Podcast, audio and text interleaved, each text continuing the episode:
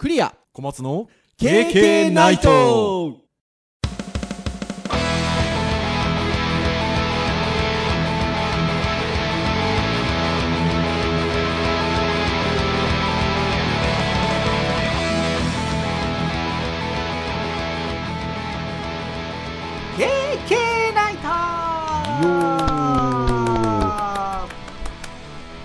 はいということで第372回の配信でございます。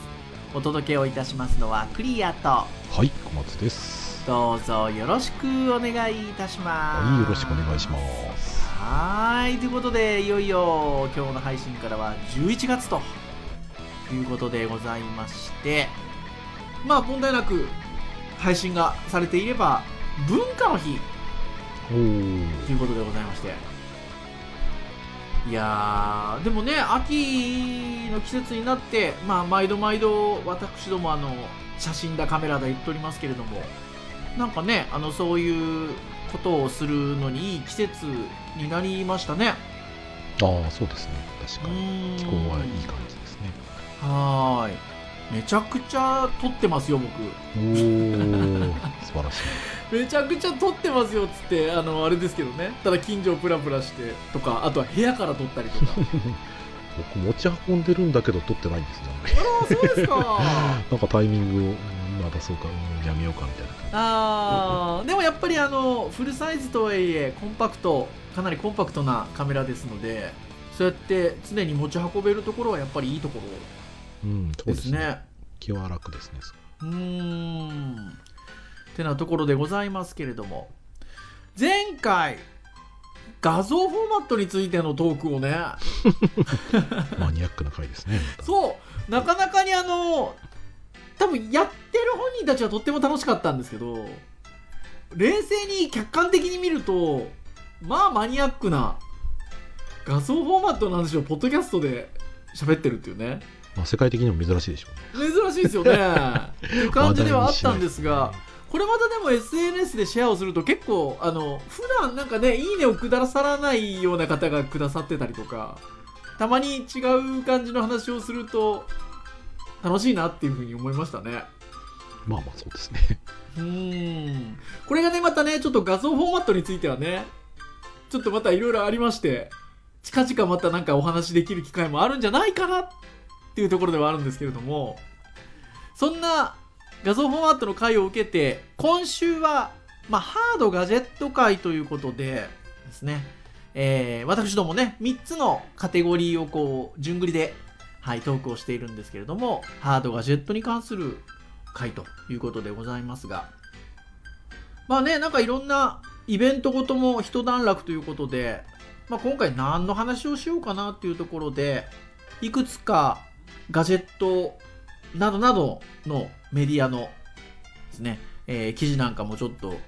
編集会議の時に見てみたんですけれどもちょっと興味深い記事がありましたねああ、そうですね。意外、意外とも思えるような感じ。あそうそうそうそうそうそうえー、っとねガジェットゲートさんの記事なんですけれども皆さんガジェットゲートさん覚えてます？今11月ということで1987ということで4ヶ月前か、えー第357回ガジェット会最近のテクノロジーメディアということで新しいガジェット系のメディアを紹介する回がありましたけれども2つほどね新しいメディア紹介したんですよね。そのうちの1つがガジェットゲートさんですよ。まあ非常にあのやっぱりあのいろんな視点でのガジェットなどに関するニュースを発信してくれてるんですけどちょっと興味深い記事がございまして今日はこの辺りの話をしていこうかなと思うんですがまず1つ目の記事。世界のスマホ出荷台数5四半期連続で減少と。いうことで、えー IDC 調査という記事がありまして。まあ5四半期ということですので1年3ヶ月ぐらいですか？そうですね。ね1年3ヶ月ぐらいの間ずーっとスマホの出荷台数が減ってるっていう意外。ねえこれとても意外ですよね半導体なんですかね。ああ半導体なんですかねまあ、その関係でね値段も上がったりとかっていうところで、まあ、皆さんつ使い続けてるものがあるかもしれないですね。そうですね。と特に日本はねあの円安がプラスしてきてますからね。はい。だからちょっとね買い控えみたいなところもあの日本だけで言うとあるかなっていうふうに思いますがまあねこれ自体は世界のスマホ出さスマホ出荷台数ですのでまあやっぱりその辺の半導体不足みたいなのがじわじわじわじわと効いてたりすんのかなっていう気もしますけどね。うんまあ体感としてはそうですけど。どううん実際世界としてはね。一応この IDC の、えー分析としては、えー減少の大部分は需要の欠如。欠如？需要の欠如って言っちゃうとそうなの？って感じですけどあとはコストの上昇あそれありそうですねねあとは、えっと、新興市場でインフレが、えー可処分所得の少ない消費者に影響を与えたことによるものと。うん、いうことですね。まあ、インフレが世界的にっていうところでしょうかね。はい。ですので、まあ、2022年通年でも出荷台数大幅な減少となるが、ということで、ただ、2023年には緩やかに回復するんじゃなかろうかという、まあ、予想のようでございますと。そんな記事が出ているということなんですよね。で、シェアも書いてあるんですよ。なんか、スマホのシェアってね、あの、日本はちょっと特殊じゃないですか。まあ特殊ですねで、iPhone がね、圧倒的にシェアが日本の場合は高いので、まあ半分ただ半分っていうのはね世界で珍しいですからねそうですよね。ただ、あの、世界のシェアをなんか改めて見ると、あこんな感じなのねっていうところなんですけど、えー1位がサムスン。で、2位は、まあ、アップルなんですよね。で、3位が、えー、シャオミということで。で、4位が、この表にあるのは、オッポと、これ、ビーボって読むんですかね。うんおそらくそうだと思ねいますねっていうのがちょっと同率4位みたいな感じで。まあ0.1違うんですけど、まあ、ほぼ4位っていう換算で、えっと、表にはしてあるんですけど。でその他みたいな感じですね。はいのものになってます。ですのでまあシェアはねあの減少は全体的にはしてるんだけれどもシェアは変わらずということのようです。であの全世界的に、ま、出荷台数減ってるんですけどアップルはちょっと増えてるみたいですね。うん。前年比でいうと出荷増となったのはアップル1.6%アップルは伸ばしてるんですね。うんそうですね。ただまあ他が割と機構としては来ているのでまあ全世界的には結構大幅な減少になってきているということのようでございますまあね。小松先生は今お使いになってるスマホはご購入されたのはいいつ頃ですか？もう3年前とかですかね。くらいか。まだまだでも使えてる感じですよね 全然使えてますね。そうですよね、まあ多アプリの方がね多分アップデートに対応しなくなってくるとなったら多分買い替えかな。だからハードウェア的にはね全然まだまだ何年か持つはいはいはいはいはい昔はあのアンドロイドだと割とその要はアプリが対応しなくなるサイクルが割と早かったような印象もあったんですけどもうねそう聞くとだいぶあれですね。成熟してきてる感じがしますね。うんそうですね。確かに。うん。アップルはね割と古いあの端末も OS 結構対応しますもんねそうですね。まあとなるとうん。結構やっぱりいいんでしょうねきっとねそうういうのね。ん。アンドロイドの場合だと日本は特にねあのキャリアが手動で持ってる場合ってはい。世界的にねアップデートさせてもキャリアが止めちゃう場合もあるはあはあはあはあはまあ、分からんでもないんですが。あうん。でもね、まあ、割と長く使えるようになってきてるっていうところがさっきのひょっとしたらね需要の欠如っていうことかもしれないですけどね。要要は足りちゃってるっていうか。まあ、あとはあれじゃないですかね、その半導体不足になってみんな中古で買うので十分な感じになってうるんじゃないですかね。ーん。なんかねそんな感じなのかもしれないですよね。まあそれで言うとまあちょ,、まあ、ちょっとスマートフォンを見てるわけじゃないですけど中古市場がちょっと価格上がってますもんね。まあ、売れますからね。うねえ。そうそう。それこそねカメラカメラ言うとりますけどカメラもねちょっと一時期に比べるとやっぱ中古の値段が上がってますもんね。ああ、供給不足でね、一時期上がりましたね。ねで車なんかもねあの新車が作れないからって言って中古が売れて今度中古がなくなるみたいなね話もちょっと聞きましたし私ディーラーさんになのでなんかねスマートフォンもね多少前のものでいいかみたいなねところもあるかもしれないですよね。うんまあまあ、そうですね。うーんてな、まあ、ニュースがある中でところがですねもう一個ちょっと面白い記事が同じくガジェットゲートの方で上がっておりましてこれは10月27日付の記事でございましてタブレットが市場消滅の危機から復活できた理由っていう記事が一方であるんですよ。興味深い。ね興味深いですよね。でまあ今言った通り10月27日付の記事ということでですねまああのちらっと何回か前のこのポッドキャストでもあの冒頭のトークで言いましたが iPad がね新機種が出たんですよね。10月18日に新製品発表したっていうことで、えっと、その辺の話からちょっとその記事がスタートをしております。ちょっと改めてお話をしておくと iPad Pro がねまずチップセットが M2 になったんですよね。早いですね。ねえ。これ興味ありますが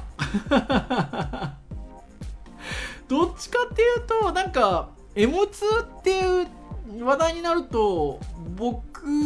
なんかからするとあの Mac の方が欲しいなと思っちゃうんですけど。ああ、そうですね。でもねもう iPad ももはや M2 になったっていうことで。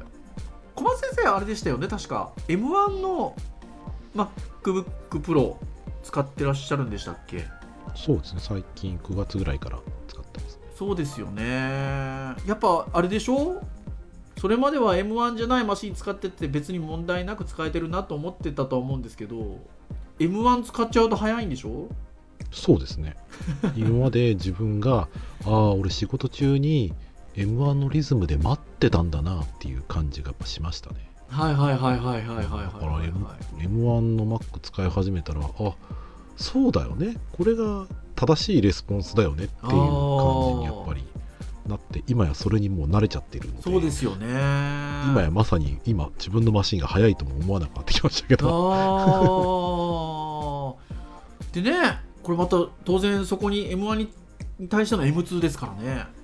まあそうですね。ね、まあ、そこがあのいわゆる PC のみならず、まあ、Mac のみならず今、まあ、iPad Pro も M2 になったということで、まあ、ここはやっぱりちょっと興味深くはあるし触ってみたいなと思いますけどね。でまあでも割と今回話題になったのはいわゆる iPad 無印の。iPad が結構大きな変化を遂げたっていうことで、えっと、話題になっておりまして、えー私あの何週間前の冒頭のトークで5色って言った気がするんですけど4色みたいですね。ああ、そうなんですね。はーい。4色出てるみたいででホームボタンがなくなって、えっと、ライトニングじゃなくて、えー USB-C になったということでこれもちらっと何週間か前にお話ししたかなっていうふうに思うんですけど。でボディのデザインがあのいわゆる私どもの好きな板のタイプになったということで。まあ、ただし、まあ、円安の影響もあって結構値段がどんと上がっちゃったかなっていうところなんですけど。これねあれなんですよ。ちょっと僕別の記事で読んだんですけどちょっとね退化してるみたいな話があって。対価。iPad の。ほう。で何かっていうととうとうあのライトニング端子が配置されて USB-C になったんですよねなったんですけど Apple Pencil が第一世代のままなんですよ。おおなるほど。でそれだけ聞くといやいや今までも第一世代だったのがまあ据え置きじゃないのって聞こえると思うんですけどああと思ったんですけど第一世代の Apple Pencil って小松先生覚えてます？あのどうやって充電するかライトニングぶっ刺してませんでしそうですよ。ライトニングにぶっ刺すんですよ。なんですけど今回の iPad はライトニングじゃなくて USB-C なんですよ。あまあ。だから端末で充電できなくなってるんですよ。直接。まあそういうことになりますね。はい。でなんかねアダプターみたいなのがつくんですって。ああ変換アダプター的なね。はいだから変換アダプターみたいなのをわざわざかまして本体で充電するかもしくはえっと直接充電。あの端末に挿す形じゃなくて充電するっていう形になってるらしくて要はだからもうここは対価じゃんっていう話になっていて。まああれですよ。もう iPad を使ってペンシルも使うんだったらモバイルバッテリー持てよってことですよきっと。確かにね。いや本当にあのーだからなかなかねそっか第一世代のペンシルだっていうことに騒いでたのはそういうことだったんだと思って感じだったんですけど。まあまあそんな感じでアップルの製品が出たんですよね。でまあ今参照しているのはタブレットが市場消滅の危機から復活できた理由っていうあの記事の冒頭なんですけどこれがなんかねアップルだけじゃなさそうなんですよね。なんかこの後いろんなメーカーさんからタブレットの新製品が結構出てくるんじゃないかというところで今ちょっと注目がなされているということで。じゃあどんなメーカーさんがどんなの出してくるのかっていうところなんですけど、えーまずシャオミですよ。3位のスマートフォンだとシェア3位のシャオミですよ。はい。シャオミがそのアップルが新しい iPad を発表した3日後に結構安いモデル4万円を切るぐらいのこれレッドミーパッドって読むのかな？で割と比較的安いタ端末タブレット端末を投入することを発表したと。あとはえーまあもともとねハイエンドの性能を持つシャオミパッドっていうものもまあ昨年の10月ぐらいから投入していると、まあ、本格的にシャオミがだからこうタブレット端末市場に参入ということですよね。はいということになってきていると。結構このレッドミーパッドって読むのかな？この4万円を切る価格っていうことなんですけどなんかそこそこ性能良さそうなんですよね。うーんまあまあまあそうですね。今のスマートフォンのパフォーマンス考えたら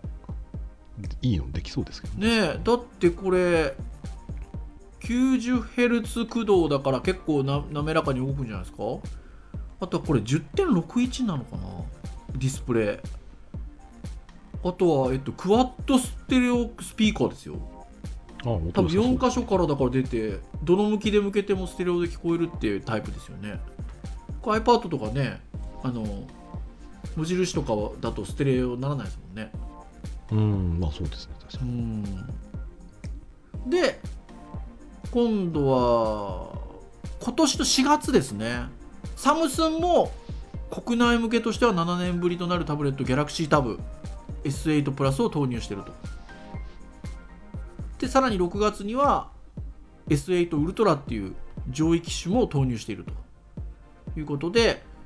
えーサムスンも今年に入って新機種を投入し始めたと。7年ぶりですよ。ギャラクシータブ自体が懐かしいですよね。ねえ。7年ぶりの参入とあとはさらに今年9月 OPPO さっきのスマホシェアでいうと4位だった OPPO から OPPO パッド Air でやはり国内のタブレット市場に初参入。さらにさらに NTT ドコモ。5G 対応のタブレット D タブ。D タブコンパクト。なんか懐かそれも懐かしい感じですね。え。もともと出してたんですか？うんなんかこれっぽい名前のもの昔あった気がします僕なんか1個持ってた気がするんだよあねへえ検証機として。ねえ。でこの D タブ D タブコンパクトっていうタブレット端末を11月以降順次投入をって言いながら今小松先生が私に Zoom の画面越しに D タブを 見せてくださっています。めっちゃ古いやつですかそれ何年前の端末ですか？これね何年前だろう。僕が少なくとも3年前にはい。型落ちでいくらだっけ？3000円ぐらいで買ったやつなので中中あ。の中古で。質屋かなんかで。まあでもなんかこう見るとなんかねこの記事だけの言葉で見ると NTT ドコモも 5G 対応のタブレット D タブ D タブコンパクトを11月以降順次投入することを明らかにしているしって書いてるんですけどなんか新しい端末作ってるっぽい記事になってますけどそうじゃないですね。うーんなんかまあ過去にもあって中身がちょっとねあの OEM のどこになるかわかんないですけど。ああなるほどね。これこれしばらく使ってなかったですけど電池残ってつきましたね。ちょっとなんか興味深いなそれ。あちゃんとつきましたね。全然つきますね。しかも時間合ってますよ 当たり前ですけど。切れてない、内内部電池も切れてないんですよ。そうですよね。優秀だなこいつ。優秀ですね。3000円ですか？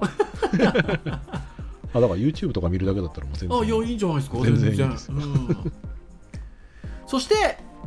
まあ真打ちですよ。2023年には Google がピクセルタブレットを投入予定と。いうことですよ。だからこういうふうに、まあ、7年ぶりにとか小松先生持ってる D タブ出てきたりとか。で新規に参入しますよとか。これ今年に入ってから来年にかけてすっごい動きが活発化してるんですよね。うん。ね日本の動きはちょっと何とも言えないけど、まあ、ドコモが出すってことはちょっと市場になんか需要があるって見いやてるんでしょうね。そうでしょうねでこれねあの見出しにもなってますけど実はこれまでのタブレット市場って正直なところ著しく盛り上がっ盛り下がっていたと言っても過言ではない状況だったと。確かになかったですからね。いやもうほぼね、うん。コンシューマー向けはアップルの独断独断上になっておりっていう記述が記事にな書いてあるんですけどいや本当そうですよね。なんかね他のメーカーはどっちかっていうとその PC の 2in1 の画面としてなんかタブレットを売るような感じのイメージがあそうそうそうそう一そうそう。時期流行って最近聞かないなという感じ本ではあそうですよね。あとはまあレノボがちょっとタブレット系出してたかな。ああそうですね。ぐらいの雰囲気ですよね。はい。うん。ぐらいの感じだったかなっていうところなんですけどまあやっぱりなんで盛り下がったのかっていう振り返りは、えー利用用途の幅が広がらなかったっていう ことがまあ書いてあるっていうことですね。まあでも僕からするとまあほぼ家で YouTube を僕が僕がで個人的にですよ家族でとかじゃなくてなんか見るときは結構 iPad 使ってるんですよねああなるほどね。画面が大きいのと、まあ、音がいいのとでやっぱスマホより見やすいんですよね。うちなんか最近テレビついてる時間よりもスイッチで YouTube 流してる時間あそうそうそう。今僕個人でって言ったのはもう小松先生おっしゃる通りであのー家族で見るときはもうそうなんですよ。テレビにスイッチだったりとかあとは FireTV スティックで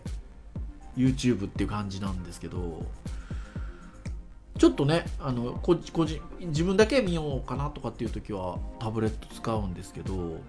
やっぱここにもある通りコンシューマー向けタブレットの主な利用用途が自宅での動画視聴などに限定されと。うん高い性能が求められなかったっていうことで、まあ、そのあたりがスマートフォンと比べると付加価値をつけるのが難しくなっていたっていうのがこれまでの状況と。いうことですね。だったんですけどまあここに来てなんで盛り上がってきてるのかというところで言うとやっぱりコロナ禍の影響が大きいんじゃないかっていう見立てみたいですね。まあ確かにそのリモートでミーティングとか、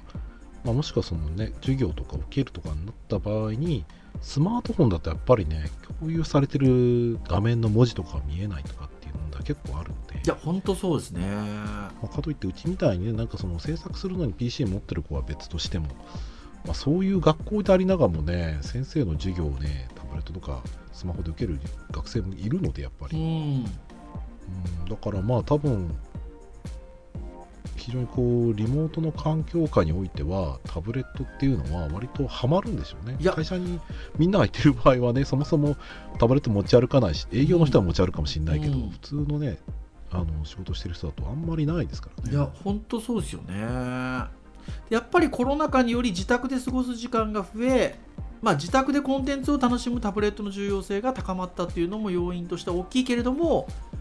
より大きいのがリモート需要の高まりっていうことでコロナ禍においての。でやっぱり Zoom などのビデオ会議直接会うことができない友達や家族とコミュニケーションを取ると。リモートで会議をすると。授業を受けたりする機会が増えると、まあ、この辺りが、まあ、パソコンスマートフォンも利用できるけどパソコンの環境整備設定時間がかかるし手間がかかるしスマートフォンでは画面が小さいと。でここがタブレットであればスマートフォンと OS がベースが同じでしかもパソコンのように手間がかからないと。で大画面で手軽というところで今需要が高まってきてるんじゃないかということですね。今小松先生もねうちの、ね、学生でもタブレットを 受けてる子いるしっていうことお話があったんですけど僕もちょっと小学生中学生向けにちょっと授業をする機会がこの数ヶ月あったんですけどまあやっぱりあのまあオンライン授業ということであの Zoom を使った授業をやったんですけどタブレットで参加してる方多かったですよね。やっぱ手軽。場所があとはなんていうんですか？固定さなんていうか縛られないというんですか？そうですね。まあそんなうろうろはする必要はないけどなんかね決まった場所にガチっている必要がないですからね。そうだからなんか僕らパソコン使うっていうところで言うと何かをやっぱり作るとか何かを作業するのにそのマシンを使う。だから大きい画面が必要だしキーボードが必要だしみたいなところはあるんですけど、うん。まあ、授業とかミーティングって別にその何かその端末で物を作ったりするというよりかはやっぱり情報を受け取ったり情報を伝えるための手段のものなので、はいまあ、タブレットってそういう意味ではちょうどいい位置かもしれないですいや本当ちょうどいいですよね。うん、ちっちゃいし、まあ、かといってパソコンだと設置だったりとか画面に向かう場所とかもねやっぱり作んなきゃいけいやないそうなんですよね。いやまさにそこの需要が今この時代に来てるんじゃなかろうかと。でまあ実際に、えっと、最近のタブレットの新製品見るとビデオ会議がしやすいようにスタンドが付属しているとあと声がクリアに聞こえるようマイク性能が強化されていると。いうようなビデオ会議を意識した機能性能を備えるものが増えていると。いうことですよね。iPad なんかもそうですもんね。あのセンタリングっていうかねついてるカメラだけど大きな画角を生かしてこう中央にちゃんとセンタリングするような機能とかついてますもんね。うーんそうなんですそうそうそうそう。だからそうか横にしますもんね。そうそうそうそう。なのでねやっぱりそこら辺ですよねおそらくね。新しい iPad もあの横向きの状態の上についてますもんねカメラがね。今までの縦向きのとこじゃなくて。なので、まあ、iPad しかり多分これから出てくる、まあ、今年の初めから出始めたそしてこれから出てくるタブレット系っていうのはそこら辺が多分大きいんじゃないですかね。うんそうですね。ただこの記事の締めとしてはただ懸念されるのはタブレットがコロナ禍によって復活を果たしただけにコロナ禍が落ち着いていくであろう今後タブレットの市場が再び縮小してしまうのではということ。まあビデオ会議リモートワーク一部で定着しているので需要がなくなることはないけれどもコロナ禍が落ち着いた後にその規模がどの程度になるのかっていうのが見通しが難しいんじゃなかろうかっていうことで、えっと、この記事自体はしまめられてるんですけど。この辺どうなんですかね？うーんまあそういう意味だとお仕事関係は正直ちょっと何とも言えないですね。多分維持されるところとうん。やっぱりコミュニケーション大事だよねっていうところで多分リモートの比率減らす会社僕増えていくとは思うのうで、ん。もう会社そのものをねうちなんかの会社なんかはやっぱり会社そのもののフロアを縮小しちゃったのでうん。全員がそもそも戻れないっていう状況だから、おそらくうちはないんですけど、うんただ会社さんによっては多分その効率性っていう意味で言うとその Zoom でも本来できるはずだけどやっぱ顔つき合わせた方が生産性だったりとかね、うん。っていうところは上がったりするっていうところで、まあ、毎日とは言わないにしても週に何回か行くような会社は増えると思ううので、ん、そういうニュースも割と最近よく上がってきてますもんね。だからそういう意味でも別に全撤廃にはなる可能性は少ないと思うんですね、うん。会社さんの多くは、うんそしたら端末は必要だと思うので、うん。むしろ携帯性の高いものとしてはまあまあ大体ノートパソコン持ってると思うんで、うん。ノートパソコンと併併用してうん。会議しながら議事録取るとかねそういったことをするんであれあばーだからやっぱりそこら辺の新しいワークスタイルっていうんですか？に絡むような何か機能とか提案とかが必要なんでしょうね。そうですね、うん。そして多分、うん、学校とかにもよりますけどね、あのーえある学校とかだと Chromebook とかね使ってるところってあると思うんですけど、まあ、果たしてパソコンでなければならないのかって言ったら、まあ、多分そのクリエイティブとかをねどうするのかによると思うんですよね、はい。ものによっては別に iPad でもできる部分も結構広がってはいるので。そうですね。うちの娘の学校は iPad ですからね。うん。だからパソコンではないのでね。うちの子も中学校もあの区から配られてるやつを借りてる状態ではい。卒業するときに返すんですけど、はい。まあ、ただここに来てね iPad 無印が2万円上がったのは結構インパクトでかいですよね。でかいですよね。うん。2万円上がったらちょっとやっぱり端末変わるかもしれないなっていうところうは、んまあ、かといって iPad 以外のものでいくとちょっとそれはそれで先生使いにくいだろうなってここれ本当正直そうこうなんですよね。なのでまあ教育市場もどうかなっていうところであるんですけどね、まあ、今日はねあの一括りでタブレットっていう話を今ちょっとしてますけれども。まあねなかなかそういうこともありますよね。うん。ってなところでしょうか、まあ、ですので、はまあ、非常にあのね、この記事の締めの通りかもしれませんね、そういう意味ではね。まあ、今まさにこういうコロナ禍っていう機会の中でタブレットの活用機会っていうのがまあ増えたけれども少し落ち着いてくるであろう今後その活用機会が増えてきたタブレットをこうお仕事自体もオフラインとオンラインのハイブリッドみたいになっていくのかなと思うんですけどそのタブレットの使い方もそのハイブリッドなワークスタイルにどう溶け込ませていくのかっていうなんか提案とかねが必要になってくるんでしょうね。うん。うんそうですね、うん、まあどうですかね。僕はやっぱそうなると変わっていかざるを得ない環境。インフラが結構キーなんじゃないかなって気がしますけど。ああそうね。インフラね。それが早くなることでこの端末だとちょっとできることができないからっていうふうなことになればうん。まあまた変わり変わるだろうし、うん。まあ、買い変わってからまた新しいのがまたね 出てこないといけないって感じになるかもしれないんですけど。うん。ただそこら辺である程度のなんかライフサイクルはできそうな気がしますけどね。ね。だから激減今までみたいな感じでもうその使う用途が変わっていったっていうところで減っていったっていうところはもう事実あって、うんただ今戻りつつあるっていうところに関しては事実多分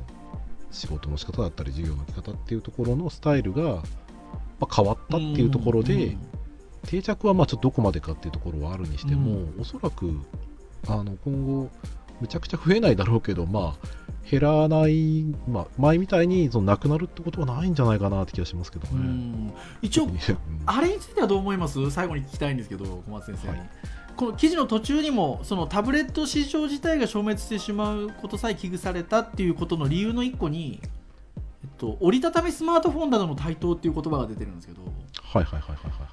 い。でなんか最近アップルも3つに折りたたむような特許を取ったみたいな話も記事がちらっと出てたんですけどはい、その畳み畳む系ってななんていう方すればいいですか、まあ、どうですか？いいい増えそうですかね？僕の僕の勝手な予想では、えっと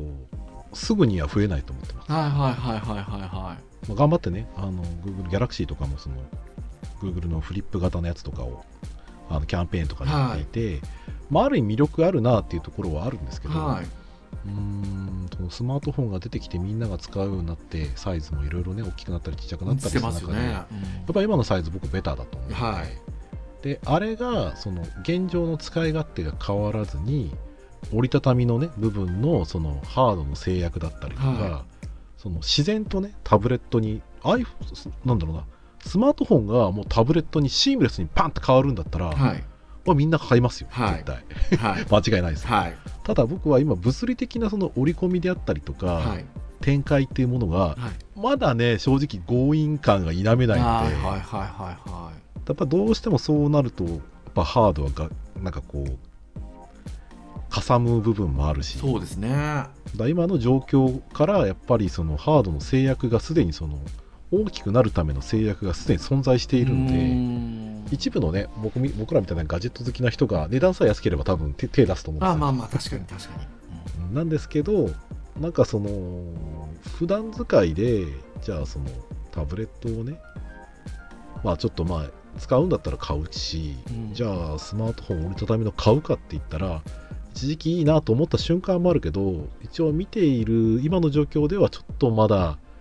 早いんじゃないかなって感じはちょっとしますね。ね。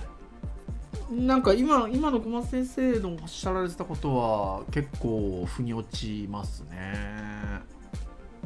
なんかまだ折りたたむ、えーもしくは展開するっていう行為自体にちょっと邪魔くささがまだありますよね。なんか今,、うん。今提示されてるものっていうかなんかもう少しスマスマートにならないとダメなのかなっていう気がしますね。だからね多分使う用途によると思うんですよ、うん。僕普段使いのスマートフォンだったらいやもう折りたたまなくていいかってなるんですけど、うん。まあ例えばですよ。僕らがね好きな今デジタルカメラがあるじゃないですか、はい。あれで撮ったものがこうビューアーとして見るときにカションカションカションカションって開いたらそれはそれでなんか欲しくなるじゃないですか。欲しくなると思うんですよね。それは結局撮影のためにそういったその見れるものをコンパクトに持ち運べるっていう利点がすでにあるんだけど、はい。それはそれが目的であるからいいわけですよ、うん。普段使いでそんな広げる必要性ってどこまであります？っていうところがあって。でしかもうちみたいにね テレビとかで見ますとかはい、うちなんか下手するとパソコンのディスプレイにスイッチつないでみますとかってなったら、もう別にタブレットはねあるけど僕なんか全然使わない。けどもう子供は子供たちで自分のその専用のね閲覧端末だったり勉強端末っていうのを持っているっていうはいはいはい。で、ね自分の所有欲もあるしはい、多分いいと思うんですよ。そうですよね。うん、だけどじゃあ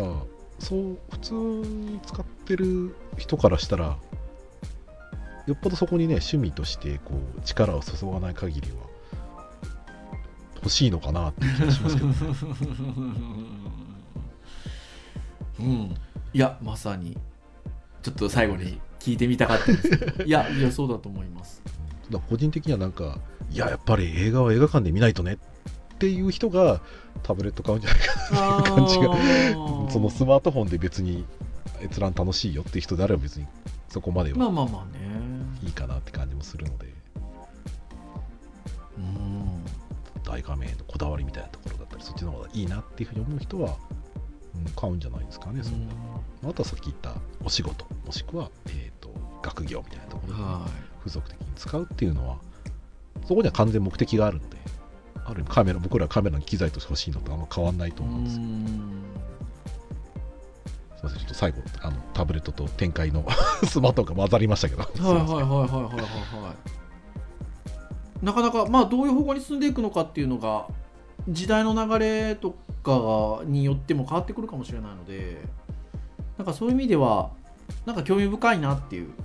ね、どうなっていくんだろうっていうのが読めないところもあるのでなんかそういう意味でなんかワクワクさせるものが出てくると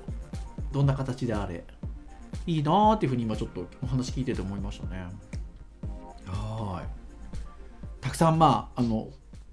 今年から来年にかけてタブレット系が各社から出てくるということなのでちょっとなんかその辺も面白いものが出てくればいいなーっていうちょっと期待するところでございますね。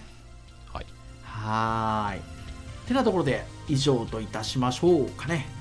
KK ナイトは毎週木曜日に配信をいたしております。公式サイトアクセスをしていただきますとプレイヤーがございますのでサイト上で直接聞いていただけます